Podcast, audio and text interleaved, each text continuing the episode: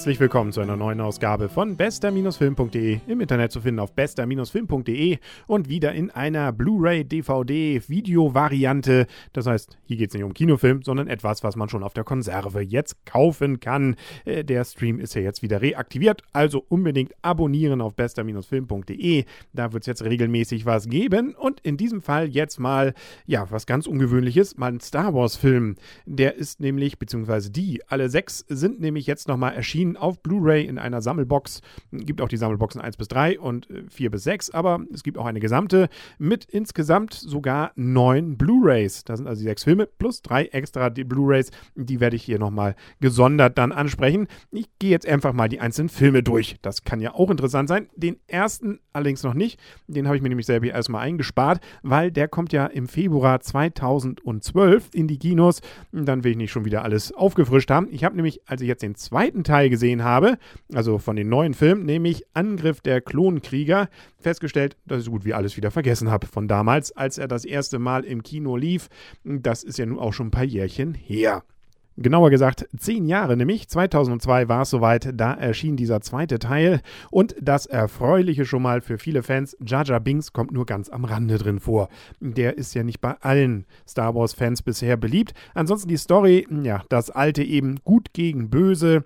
Und äh, am Ende gewinnt irgendwie das Gute so halb, aber lässt dem Bösen durchaus noch Raum, damit es auch einen weiteren Teil geben kann. So kennt man das in allen Teilen und so ist es hier natürlich eben auch.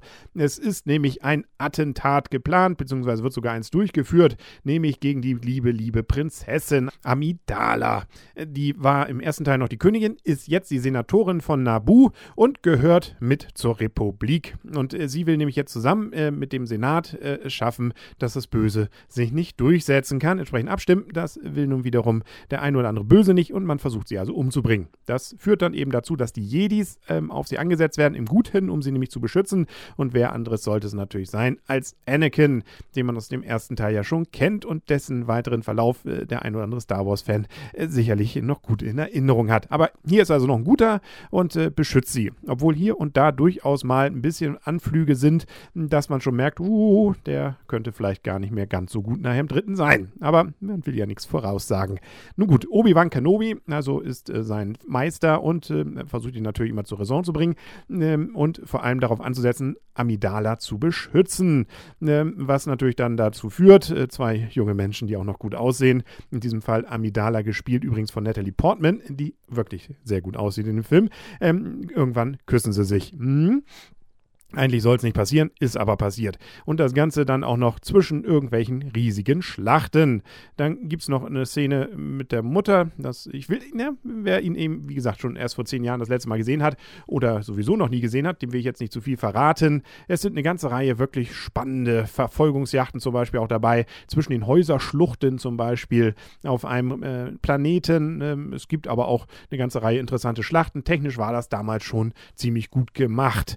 Da kann man eigentlich Herrn Lucas nichts gegen sagen. Ansonsten an Schauspielern zum Beispiel Obi-Wan Kenobi wird wieder gespielt von Evan McGregory und der böse Darth Tyrannus, äh, ja, Tyrannus, äh, da kann man sich schon fast denken, dass er böse ist, wird gespielt von Christopher Lee, der sowieso darauf abonniert ist, gerne böse Menschen zu spielen. Und dann gibt es noch so ein paar irgendwie so Zwischengestalten, es sei schon mal verraten, eben, eigentlich sind die Jedi alle gut, aber es gibt auch mal gute Jedis, die sich überlegen, auch, ist ja auch schön mal der Böse zu sein.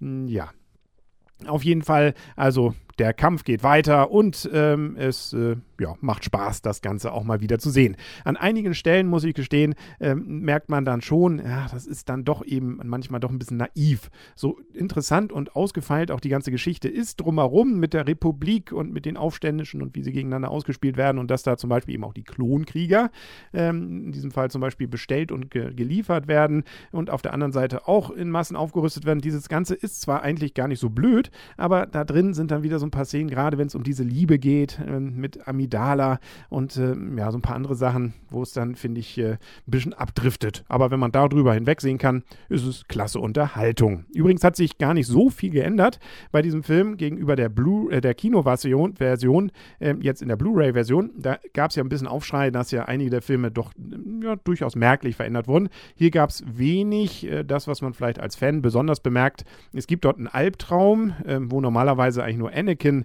dann spricht im Film. Jetzt in der Blu-ray gibt es dann auch noch die Stimme der Mutter, die damit reingemixt wurde. Und ansonsten gab es noch zwei, drei Szenen, die ein bisschen umgestellt wurden, aber inhaltlich gleich geblieben sind. Also nichts, weshalb man diese Blu-ray, die ansonsten bildmäßig klasse gemacht ist, irgendwie scheuen müsste. Übrigens der Film, nur zur Sicherheit noch gesagt, noch in 2D.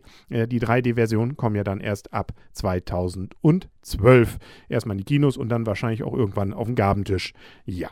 Die entsprechende Saga übrigens mit allen sechs Teilen kostet um die 90 Euro. Die einzel ähm, sozusagen 1 bis 3 und äh, 4 bis 6, äh, kosten dann übrigens so um die 40, 50 Euro.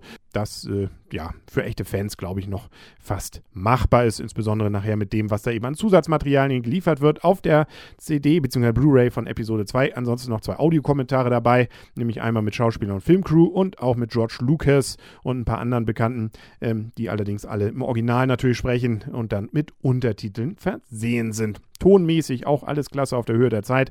Also da gibt es nichts zu meckern. Gebe ich mal ein paar gebe ich mal ein paar Punkte und äh, wenn ich da mal reingreife und äh, mal versuche, diesen Star Wars Bonus, den das Ganze natürlich hat, auch ein bisschen wegzulassen, ja, man freut sich einfach erst recht, wenn man damit aufgewachsen ist. Die alten Helden insbesondere, der ist ja dann nicht gealtert in diesem Fall, nämlich der gute Yoda.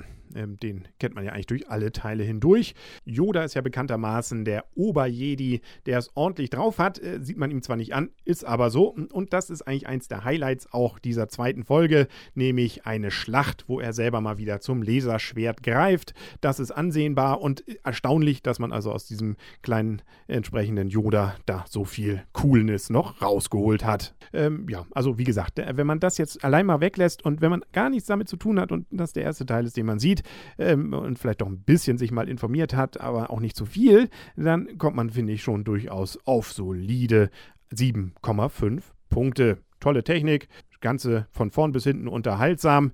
Wie gesagt, mit ein paar Schwächen in der Story, wo man sich vielleicht als Erwachsener äh, so ein bisschen, ähm, ja, ein bisschen äh, seltsam vorkommt. Aber ansonsten durchaus auch heute noch ein Film, der sich lohnt, gesehen zu werden. Und äh, so gehen wir sicherlich dann auch weiter jetzt mit den anderen Teilen. Die gibt es in den nächsten Tagen dann nochmal dazu besprochen, wenn ich sie dann nochmal wieder gesehen habe. Ansonsten gibt es auch wieder neue Folgen dann eben mit bester-film.de, der Videovariante auf diesem Stream oder eben über Kinofilme äh, auf, auf der Seite findet man sofort, bin mir sicher. Dann wünsche ich erstmal noch einen schönen Tag und sage auf Wiedersehen und auf Wiederhören. Euer und ihr, Henry und.